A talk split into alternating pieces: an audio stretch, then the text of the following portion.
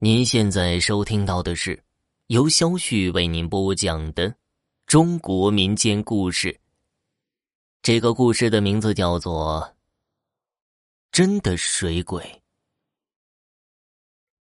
在我念小学四年级那年暑假，天儿很热，农村都有一两条小河。那天下午啊，做完作业，邻居的小孩小五就跟我说。这么热的天儿，一起去游泳吧。于是我和他还有他的堂哥就一同去河里游泳了。他堂哥念初中了，十几岁。刚开始我们三个人只是在河边游泳，所谓游泳，也只不过就是泡在水里学狗刨罢了。渐渐的，我和他们两个人到了河的正中间了。突然间。我感觉到水里有一只手在把我往下拽，很有力气。很快我就喝了一肚子水。那个时候，我头脑中忽然闪现出的景象是我爸和我妈。到现在，我依然记得那个时候被呛的脑中所想的事情。完了，我要死了！我对不起爸妈。意识已经开始模糊，然后小五的堂哥就潜下水去把我拉到岸边。事后他告诉我。突然发现我不见了，然后潜下水找我。他从后面把我拖上岸，然后告诉我千万别告诉我爸妈，否则他会被骂。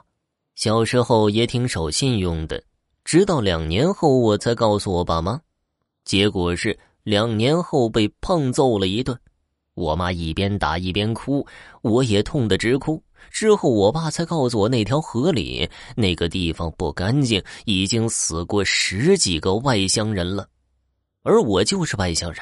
那次不死，我爸说是祖宗做的高，家里施工保佑。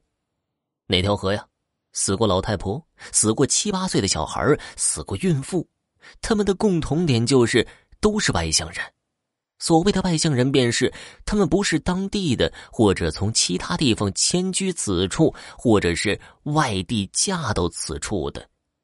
到现在，我也很奇怪，为何那条河里死的都是外乡人？当地人说呀，那条河不干净，夏天的晚上，挺多人都会在那条河的桥上乘凉，一般到九点多，他们就回去了。据说呀。到了晚上十一点多，便会从河岸边传来哭泣声。从那个时候起，我再也没有下水游过泳了。